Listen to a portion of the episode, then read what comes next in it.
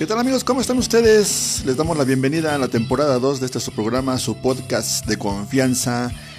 El americanismo que yo aprendí, como siempre les habla su amigo el gato de Tlalpan, con todo el gusto y con todas las ganas y con todo el ánimo de iniciar una nueva temporada, una, temporada que será de charlas, de, pues más que entrevistas, charlas con algunos jugadores que vistieron y defendieron la camiseta del Club América. Y bueno, en esta ocasión, lo prometido es deuda, tenemos un invitadazo, como ya es costumbre aquí en este su podcast. Tenemos como invitado el día de hoy nada más y nada menos que a Edson Astivia, jugador del Club América que defendió la camiseta por más de 10 años, por 10 años más bien. Eh, históricamente hablando, es uno de los jugadores eh, más jóvenes en, debutar. En 104 años él forma uno de esos, él es parte de esos 10 jugadores más jóvenes en debutar.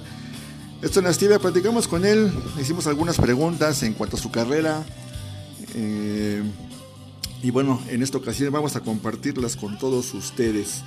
Vamos a dar inicio rápidamente, amigos, sin más preámbulos y sin más, y sin más choro.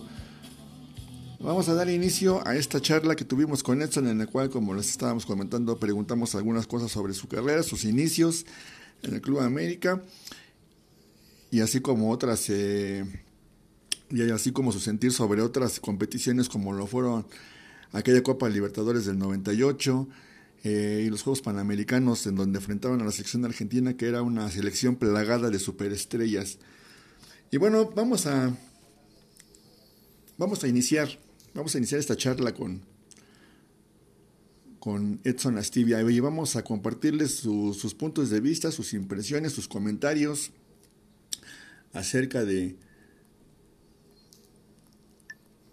estos, eh, acerca de esto que les estamos eh, eh, comentando, cómo llegó al Club América, cómo fue su trayectoria ahí, cuál fue su sentir cuando cuando le comentaron que iba a ser titular, que, y bueno, ya de, la, de, propia voz, Edson Astivia nos va a decir cómo se dio ese debut, porque fue algo muy, muy circunstancial, puede ser, pero él mismo nos lo va a decir en unos momentos. Y primeramente vamos a, preguntarle, vamos a preguntarle a, a Edson Astivia, ¿cómo fue su llegada? Edson, platícanos cómo fue tu llegada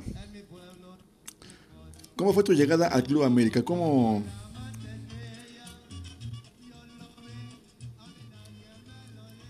¿Cómo llegas al Club América, Edson?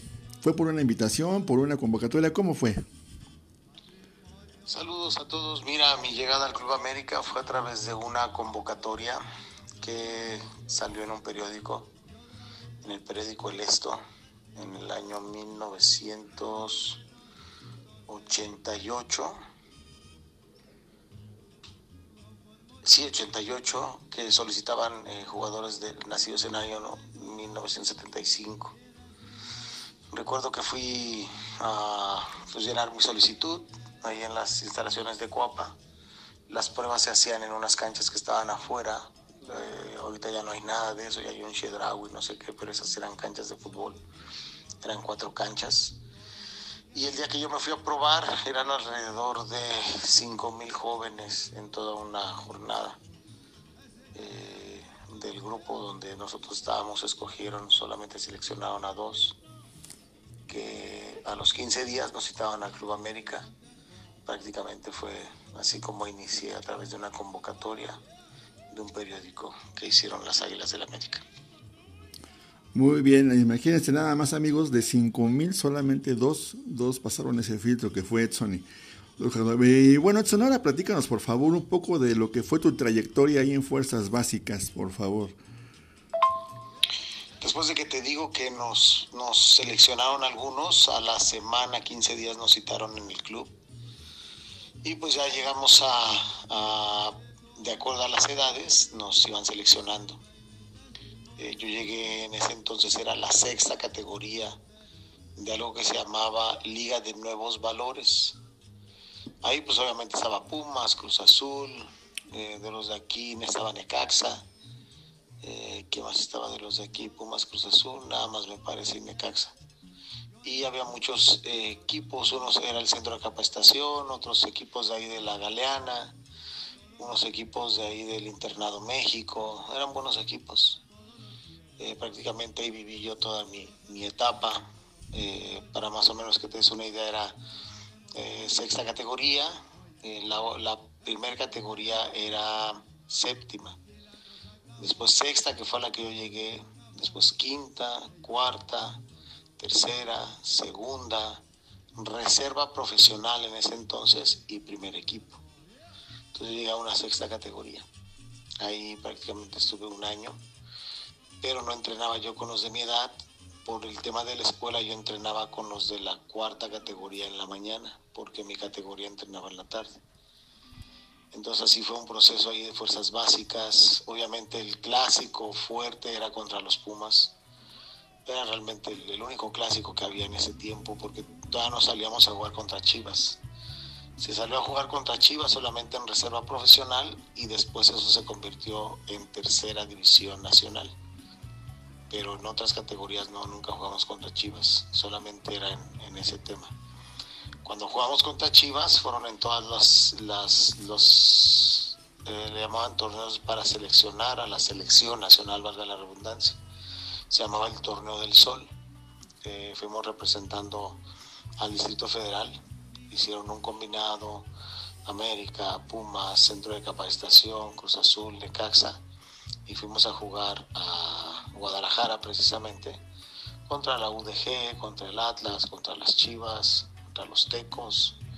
En ese entonces estaba el Jalisco y me acuerdo que había otro que era el Tapatío. hicieron una selección, Ciudad de México contra Occidente, le llamaron así. Y de ahí seleccionaron eh, varias personas para formar la sub-17. Esto estoy hablando en el año 1989, más o menos. A grandes rasgos fue como cómo, vivimos las fuerzas básicas y ahí comenzó la trayectoria en lo que vendrían siendo selecciones infantiles y juveniles. Ok, muy bien, eso, muchas gracias. Y bueno, ahora ya, este, ya que estás ahí durante ese tiempo ahí en, Fuerzas Básicas, platícanos, ¿qué, ¿qué, jugadores del primer equipo se acercaron con ustedes o quiénes tuvieron el, el detalle ahí de, acercarse? darles algún consejo, de, arroparlos. ¿Quiénes fueron, Edson? Mira, gracias a Dios tuvimos la fortuna, la verdad, la generación en la cual yo nazco en el Club América tenía, la verdad, muy, muy buenos eh, jugadores. Tan es así, yo debuto de 17 años, pero te doy este pequeño dato. Imagínate que yo debuto de 17 años, pero en la sexta categoría que yo llegué, después la quinta, la cuarta, la tercera, la segunda, no menos de 15 personas con muchísimo más talento, con muchísimas más condiciones, estaban en esos equipos. El tema es de que nunca tuvieron la disciplina o, la visión de poder llegar. Eh, como era muy buen equipo, ganamos dos torneos de los barrios. Y al ganar los dos torneos de los barrios, pues obviamente nos, nos daban viajes. Fuimos y, fuimos y ganamos una copa que se llama la Copa Dallas y el otro viaje nos iban a mandar a un torneo que se llama Toulon en Francia, pero ya no nos mandaron. Pero ganamos dos veces seguidas eh, el torneo de los barrios y al ganarlo, pues obviamente el capitán, que en ese entonces era, estoy hablando del año 89, era Alfredo Tena, pues eh, los dos años nos dio unas palabras junto con Cristóbal Ortega. Nos alentaron, nos entregaron una camiseta firmada para todos, la rifamos, la camiseta del primer equipo, este, se sentían muy contentos de, que hayamos representado así también al, Club América, ganar el torneo de los barrios, todo. Y pues nos decía que, para lograr ser grandes personas, grandes jugadores, tenemos que tener mucha disciplina, que era el comienzo de, una vida pues extraordinaria para muchos de nosotros. La verdad del consejo y el estar cerca pues eh, nos hizo sentir motivados o nos motivó más bien a seguir luchando por un sueño. En esas primeras edades, en ese entonces, eh, no teníamos el sueño de ser jugadores profesionales. Realmente jugábamos por amor al fútbol. Ahora creo que la mentalidad ya cambió, ahora todos quieren jugar fútbol, pues por el dinero, por la fama, por todo ese tema. En nuestro tiempo no era realmente una pasión jugar al fútbol. Pero te digo, en ese entonces solamente esos dos personajes eh, Alfredo Tena y Cristóbal Ortega nos dieron las palabras por haber quedado campeones de, del torneo de los barrios. Mira, muy bien, Edson, eh, muchas gracias. Y bueno, qué gran detalle tanto de, bueno, dos leyendas del club como Alfredo Tena y nada más y nada menos que, Cristóbal Ortega. Y lo que comentabas es muy cierto, porque hoy, hoy en día muchos jugadores, pues sí, ya, van más, como tú comentas, tras eh, otras cosas más que... Y, lo prefieren sobre, sobre defender el, club al cual le están representando. Pero bueno, históricamente hablando, dentro del Club América, en 104 años, tú eres uno de los 10 jugadores más jóvenes en debutar. Eh, ¿Tú crees que fue una, buena edad para debutar o hubieses preferido debutar un poco más tarde? Mira, sí, yo debuto teniendo 17 años, 6 meses. Debuto en el año 1992, un 8 de noviembre del año 1992. Pero lo que la gente no sabe que ya para ese entonces, ya a los 17 años, yo ya tenía más de 150 partidos internacionales. Y cuando digo internacionales, porque hacíamos giras, antes, no sé si el día de hoy en selecciones nacionales coordinen todo así, pero antes coordinaban todas las salidas de la selección nacional, Estados Unidos, Centroamérica, Sudamérica, Europa. Eh, pues prácticamente eh, viajaba la sub-23, la sub-20 y la sub-17. Entonces, pues realmente nosotros teníamos mucho fogueo ese tema de partidos internacionales.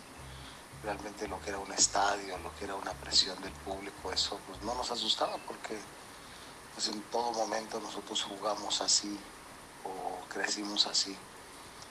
Yo vengo de una generación de sub-17 donde estuvo, por ejemplo, Rafael Chiquis García, donde estuvo el Tiburón Sánchez, Joel el Tiburón Sánchez. y yo fuimos realmente los que tuvimos una carrera un poquito más, más nombrada. Otros se quedaron ahí, debutaron algunos, pero no fueron tan reconocidos. Eh, si fue un acierto, no, más bien fue una oportunidad porque en el tiempo donde yo debuté eh, se lesionó el lateral izquierdo que era Cecilio Los Santos. Después estaba suspendido eh, el segundo lateral que era Guillermo Naranjo Después estaba lesionado el que era el tercer lateral, que era Joaquín Hernández.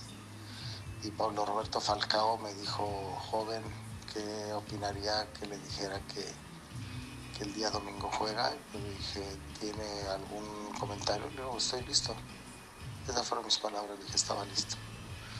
No solamente debuto, sino que meto el gol, que como estadística, pues debutar en el América con tan corta edad y meter un gol en tu debut. Ahora sí, ustedes me ayudarán más de estadísticas, no sé cuántos en el América lo han hecho.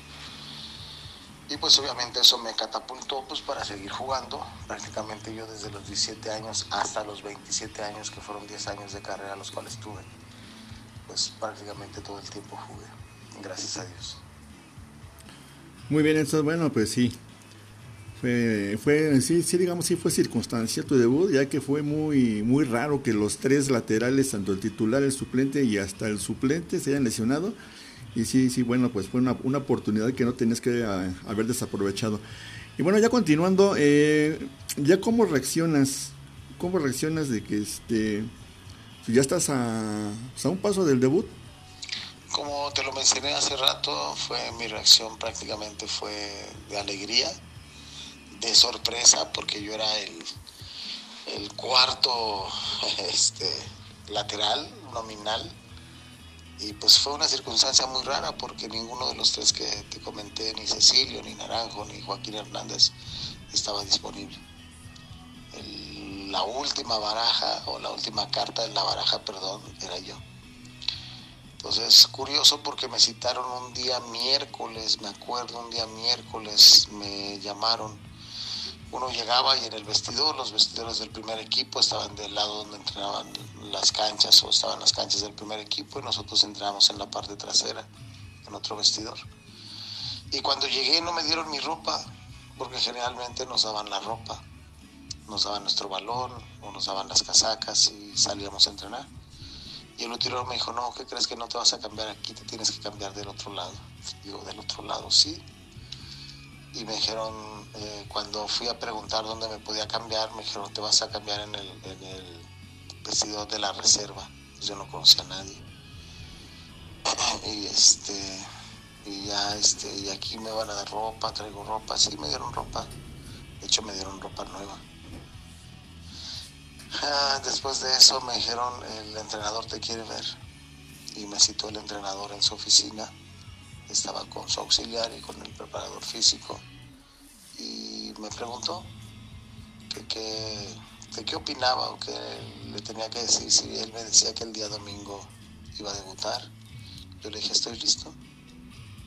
Ese día hicieron un trabajo ahí entre físico y después hicieron un poco de fútbol puso, no me acuerdo, no recuerdo bien a quién puso ahí provisionalmente de lateral izquierdo y después me metió a mí. Y pues obviamente pues jugué bien.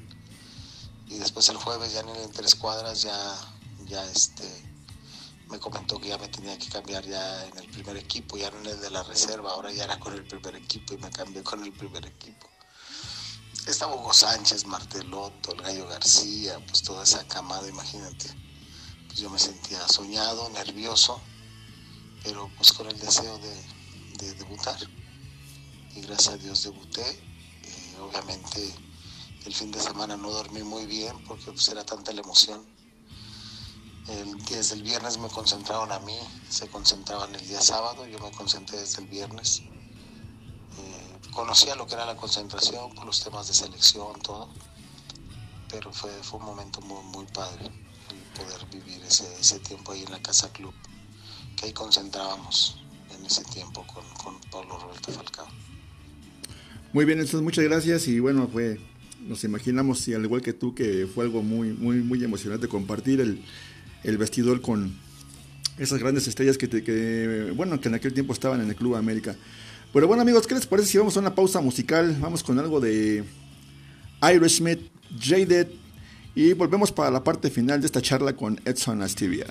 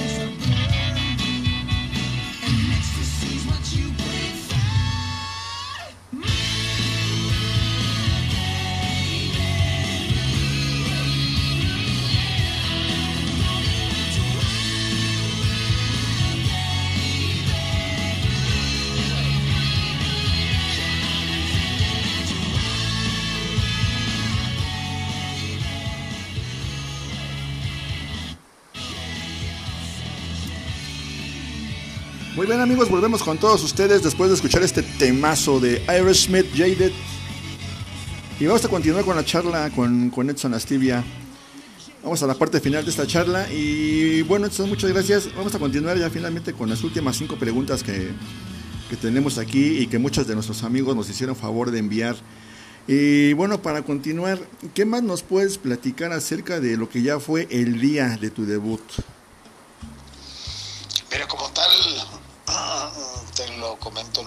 Estaba pensando en meter gol, pues yo jugaba lateral izquierdo. Jugábamos contra Querétaro. El equipo de Querétaro no venía haciendo un buen papel.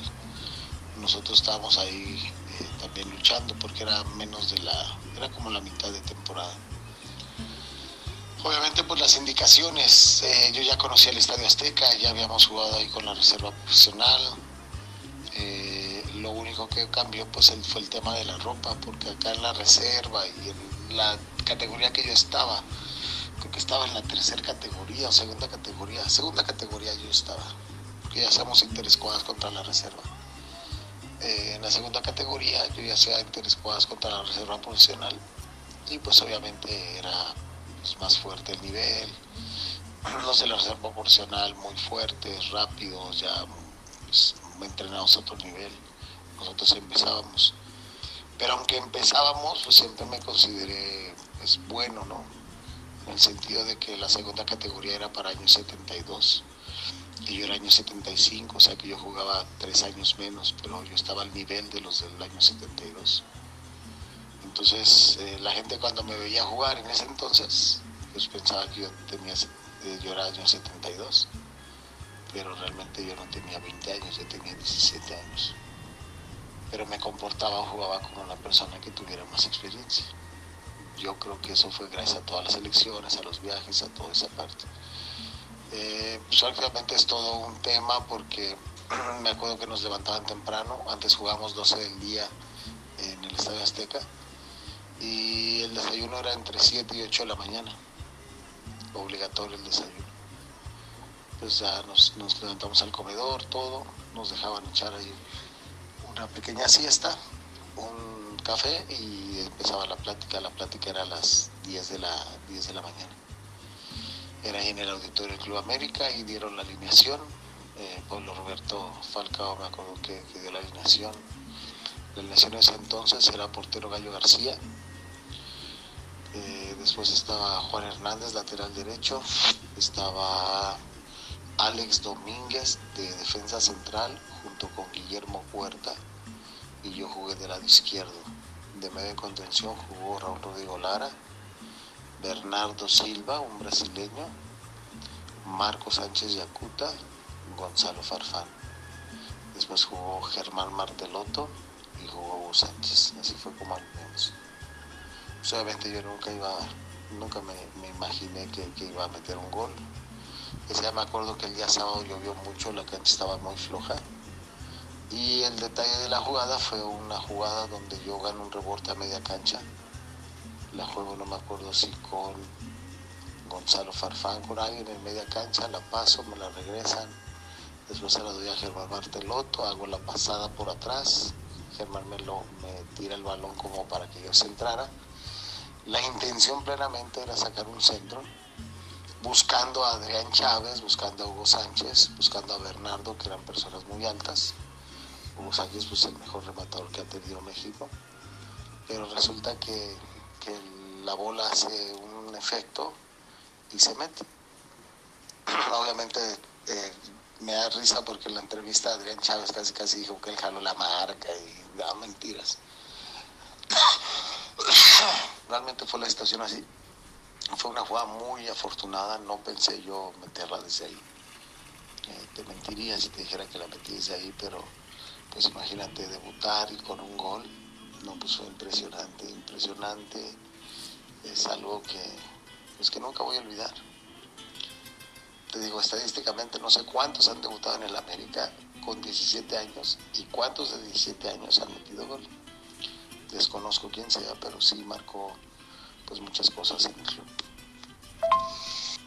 Así es, así es eso, porque bueno, aparte de lo que tú comentas, bueno, también las dejas ahí, dejas ahí la como dicen en España, dejas ahí el, listón muy alto para los, para los jóvenes que vienen atrás, ¿no? De cómo se debe de jugar y portar esta playera, de que nunca te pesó, nunca, aún a pesar de tu edad, portaste la camiseta con, pues como los antiguos americanistas. Con, con orgullo y la defendiste con todo y nunca te pesó para enseguida hacer valer tu, tu calidad, Edson. Muchas gracias. Y bueno, ahora cambiando un poquito el tema, platícanos también un poquito de lo que fue eh,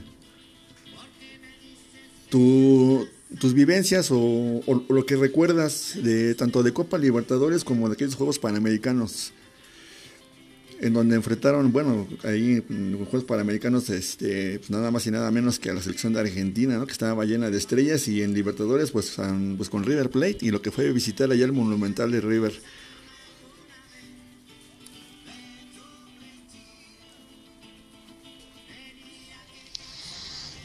saludos. Primero, el tema de eh, cada una de las competiciones a nivel nacional pues representa todo todo, todo un tema eh, no solamente cultura.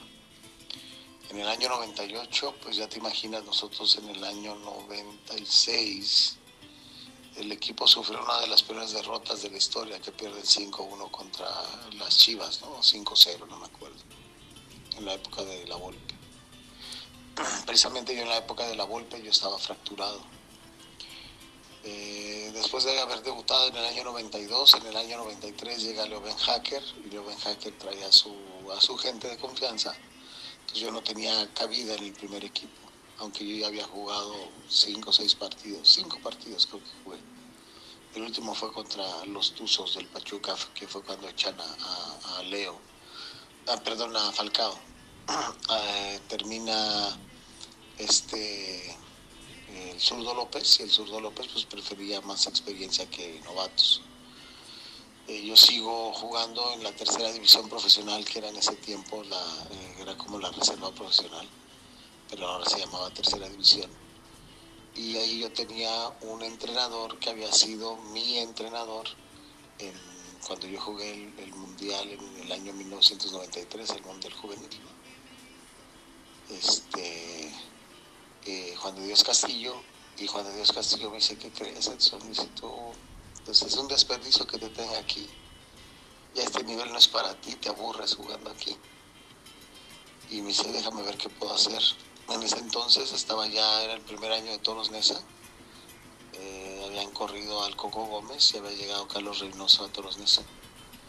Y Carlos Reynoso era muy amigo del profe Juan de Dios y creo que tuvieron ahí una comunicación y le hizo saber el profe Juan de Dios que tenía un jugador pues distinto para las necesidades tanto del Club América como del Club Toros Nesa. Le hizo saber que de qué jugaba y le preguntó de qué juega. Dice, tú lo puedes utilizar de lateral izquierdo, lo puedes utilizar de media contención. Dice, me interesa, dice, porque no tengo lateral izquierdo, mándamelo pues un día jueves, igual, igual llegando al club, no me dejaron cambiar, me dijeron tienes que presentarte en el estadio de mesa, entrenar a tales horas, tienes que ir a mesa. Y yo le digo, ¿a qué? Dice, vas a ir a hacer una prueba. Sí, llegué a Nesa, no ese día, sino al siguiente día llegué a Nesa y me hice la prueba. Este, le gustó al profe Carlos Reynoso cómo jugué y desde ahí ya, ya empecé yo, yo a jugar. Todo esto te lo comento por una, por una sola cosa. Eh, el tema de la Copa Libertadores, después de que nosotros tuvimos esa pérdida del 5 del 5-0, eh, dice un poquito la historia esta de cómo era el proceso, de dónde, de dónde surgí, cómo llegué. A mí me regresan de Toros Nesa, porque en Toros Nesa futbolísticamente se dice la rompí, yo la rompí y la Volpe me llama ah, nuevamente al América. Eh, me llama justo en, el año 97 donde Toros Mesa fue subcampeón. Eh, me voy a la América, pues obviamente ganando más, haciendo muchas cosas, pero el tema es que me fracturo. Después de que me fracturo, pues viene todo un tema ahí con una rehabilitación. Y eh, después de que se pierde 5-0, el equipo nunca más perdió contra las Chivas porque era una etapa de que le llamamos pre-libertadores pre-libertadores y después la Copa Libertadores. En menos de dos meses jugamos como cinco veces contra las Chivas, nunca perdimos. Y realmente los teníamos de clientes. Nosotros no solamente los sacamos, sino que no, no participaron ellos, los que participamos fuimos nosotros. Nos tocó eliminarnos con los venezolanos. Eh, no me acuerdo si era Valencia o Zulia, Zula o Zulia, no me acuerdo. Fuimos a jugar a, a, Caracas, Caracas, Venezuela. Y después en el grupo nos tocaron los brasileños, Porto Alegre, Gremio, eh, no me acuerdo qué otros. Hicimos muy buen papel. El tema es de que se nos juntaron, por planeación se nos juntaron los dos torneos.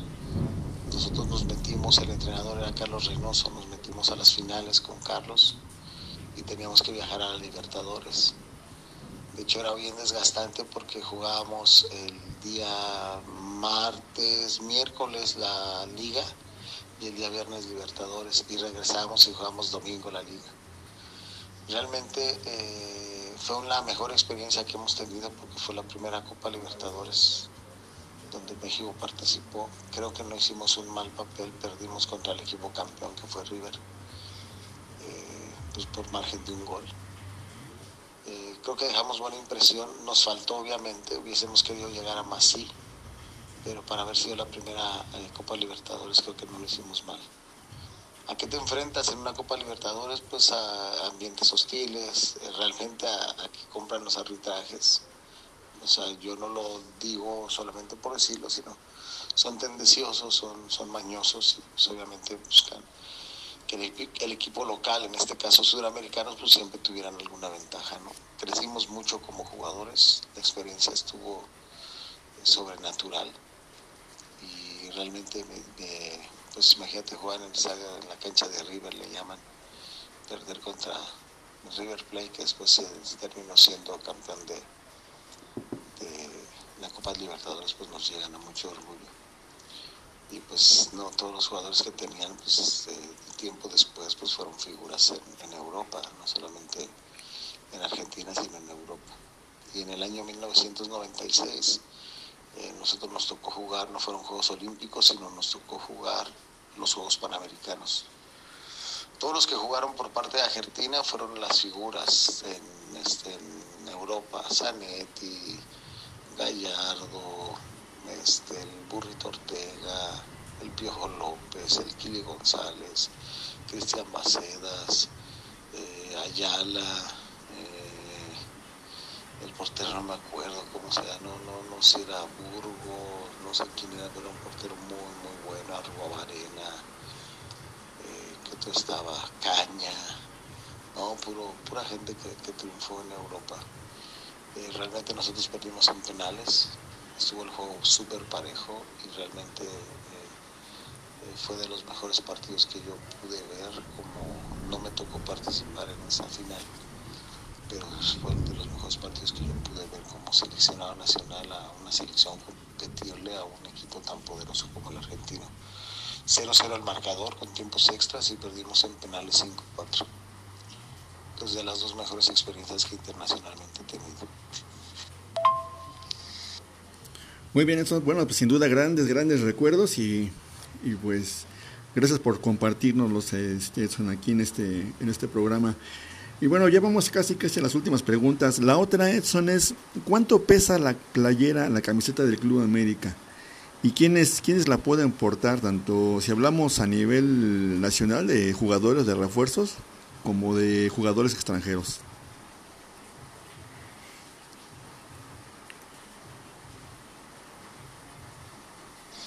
Mira, tiene mucho, peso. Te digo, yo tuve la fortuna de jugar no solamente en América, sino en equipos que no eran América. Uno fue Toros Nesa, el otro fue Celaya y el otro León.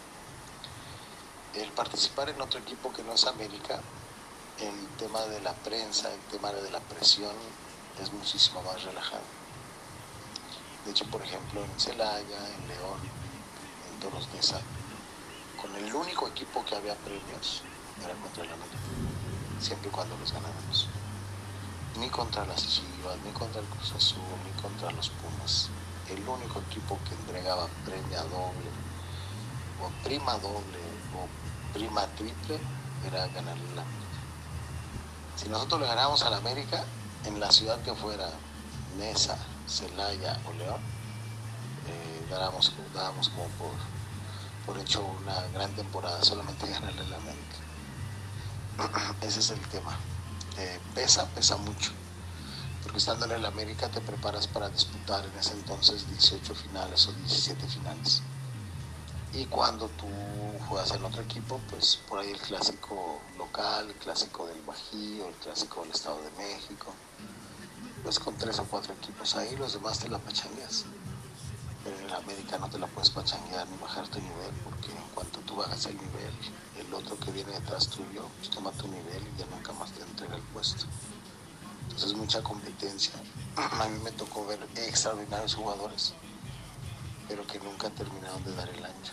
Que fueron figuras en otros equipos, pero que en el América pareciera que se secaron, no pareciera que tanta era la presión que, que, no, que no la rompieron. Eh, caso contrario, a nosotros nos tocó ver como jugadores que salían del América iban a otro club y la rompían. Entonces pesa mucho, creo que no es para todos la camiseta. Hoy no podría decir lo mismo porque está antes lo económico que, que lo deportivo, creo yo.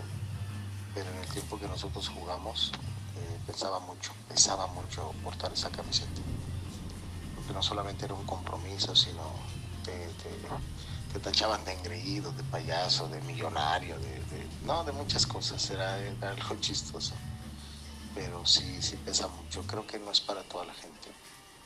Creo que hay jugadores que incluso en la actualidad no, pues, no dan el ancho para vestir esa camiseta. Fueron figuras en otros equipos. Y tan solo revisa todas las figuras que fueron figuras en otros equipos y nunca hicieron nada en el americano, nacionales y extranjeros. Pues sí, ahí sí tiene mucha razón Nelson y como comentabas, actualmente hay jugadores pues que simplemente no, no, pues como tú lo dices, pues no dan el ancho para vestir la camiseta y tal parece pues que hasta se ha abaratado un poquito. Y bueno, esto es bueno, ya finalmente la última pregunta. ¿Qué diferencia encuentras tú entre el América dirigido por Miguel Herrera y el actual América dirigido por Santiago Solari? Mira, el equipo de Miguel en el primer campeonato contra el Cruz Azul realmente tuvo mucha fortuna. Eh, jugaban bien, pero si yo miro eh, los dos equipos y los comparo, eh, me gusta por momentos más cómo funciona el de Solari. Veo jugadores con otro tipo de entrega, por ejemplo Roger Martínez que antes no corría, ahora lo ves correr, detallitos así. Creo que en cuestión de, de táctica les ha hecho entender un poquito más el rol de cada jugador durante el partido eh, como tal, como tal, como tal, no he visto un equipo así súper espectacular, goleador. Generalmente nosotros crecimos con esa idea, con ese juego. El América antes no solamente buscaba ganar, sino golear y jugar bien. Obviamente entiendo que los tiempos son muy distintos. Eh, como tal, difícilmente veremos un equipo tan espectacular por el sistema de los torneos las contrataciones que se hacen, el tiempo de adaptación, en este último año el tema de la pandemia, pero eh, como tal eh, le saco un poquito más de provecho particularmente a por el hecho de por el hecho de que le inyectó un poquito de mentalidad distinto. Con Miguel yo veía muchos jugadores sobrados, con Solari veo jugadores un poco más aplicados a grandes rasgos sería una diferencia.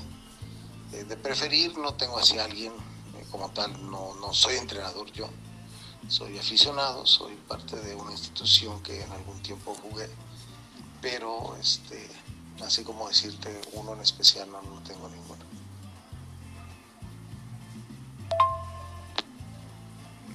Muy bien, entonces muchas gracias por tus comentarios. Eh, sin duda alguna que, bueno, pues a todos nos, nos gustó saber esto de pues de propia voz, que nos hayas contado cómo llegaste, cómo, cómo fue tu, trayectoria ahí en Fuerzas Básicas, eh, lo de tu debut, que pues, también es histórico, ¿no? Como comentábamos, pues eres histórico por debutar tan joven y, y con gol, sobre tus vivencias en esas experiencias de torneos internacionales.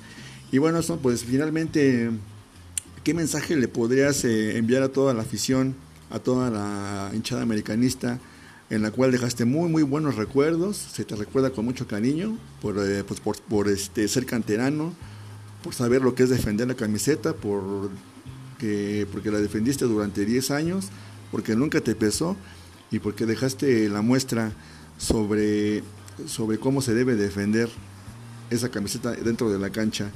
Y pues eh, un amigo un amigo nos pide ahí un, saludo, Edson, al, al, Memo Kamikaze. Este, pues, ¿qué, ¿qué, este mensaje nos puedes este, mandar, Edson? Pues bueno, primero un saludo para el Memo Kamikaze, un fuerte abrazo, mi Kamikaze, estamos aquí a la orden, cuídate mucho, que Dios te bendiga y pues un gusto, un gusto conocerte, aunque sea por este mensaje. Eh, arriba las águilas y estamos al pendiente. Y bueno, y a toda la afición, pues, pues siempre fue importante en la vida de, nuestra carrera, no solamente mía, sino de todo el jugador en, general. Eh, el mensaje es, pues, eh, a veces tenganos paciencia, ¿no? A veces crean en nosotros, sé que ustedes están en todo tiempo, el aficionado, pues, es de una sola camiseta y también de una sola voz, dirían ahí. Eh, gracias por su, por su apoyo incondicional, gracias porque aún ya después casi de 20 años de retirado, pues tengan el, gesto, el, deseo de de repente con una entrevista poder acercarnos a la afición. Le mando un fuerte abrazo, eh, yo estoy muy agradecido con todo el apoyo que recibí cuando jugué, incluso en estos últimos años donde de repente nos han solicitado algunas entrevistas para recordar eh, viejos tiempos, viejos momentos. Yo estoy inmensamente agradecido con ustedes, en verdad les deseo las mejores cosas, ojalá ahí podamos ver que el club consigue campeonatos, que es lo que todo aficionado desea. Y pues nada más que todo sea con un orden, que todo sea con un orden, con, con incluso pues una disciplina, incluso ¿no? de cómo apoyar el equipo, con el orden de saber que pues que el fútbol como tal no se puede manchar, el fútbol no se puede dañar y cada uno de nosotros nos convertimos en un portavoz de, poder hacer bien las cosas, antes que todo como un evento familiar y deportivo, más que competitivo, un evento familiar y deportivo. Que no se pierda ese ánimo, que no se pierda esas ganas de apoyar el equipo. Eh, que Dios los bendiga y pues aquí tienen un amigo. Les mando un fuerte abrazo.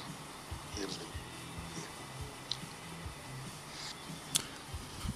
Pues ahí está amigos, ahí está la charla que tuvimos con Edson Astivia, jugador de Club América, canterano. Y bueno Edson, eh, finalmente pues te mandamos un saludo, un saludo, un gran abrazo, un fuerte abrazo a ti y a toda tu familia, esperando que estés muy bien, cuídense mucho.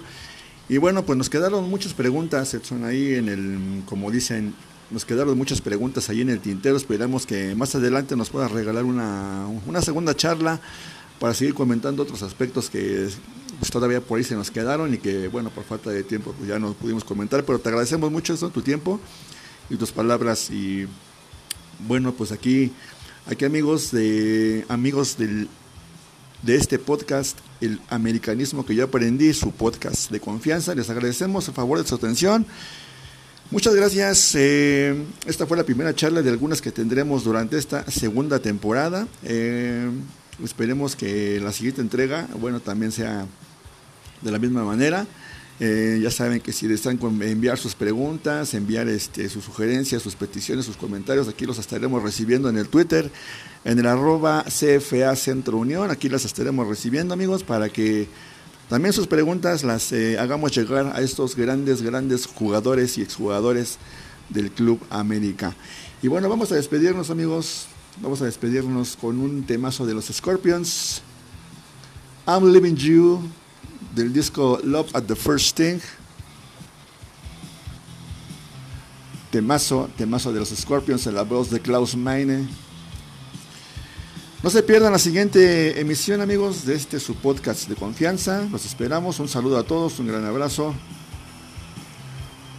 No se olviden de compartir, de suscribirse a este su podcast de confianza. Y un saludo a todos, a toda la banda, a toda la banda, a todos los tuiteros, a toda la banda de Tribuna Azul Crema, al Chepe, al Rulo, al Memo, al Giovanni Carlo, ahí al Cucho que nos está escuchando, A todos, a todos, Altarolas. Eh, y bueno, este, aquí además se nos olvida, al, al gran danés azul crema. Y a todos los amigos, a todos los amigos que también nos, hacen el favor de seguirnos en el, en el arroba CFA Centro Unión. A todos los enviamos un gran abrazo, un gran saludo. Y bueno, los dejamos finalmente con así, ahora sí con este temazo. Temazo de Scorpions.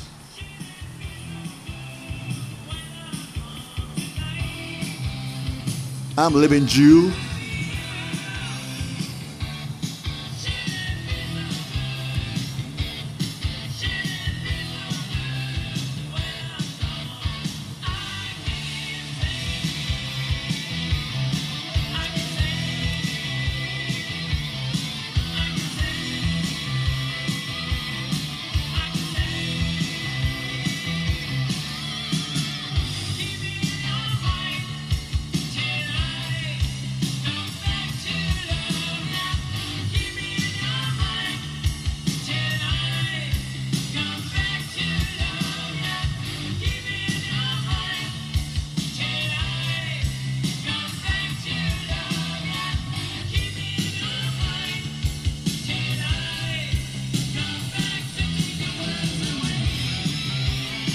Nos despedimos, saludos a todos, cuídense mucho.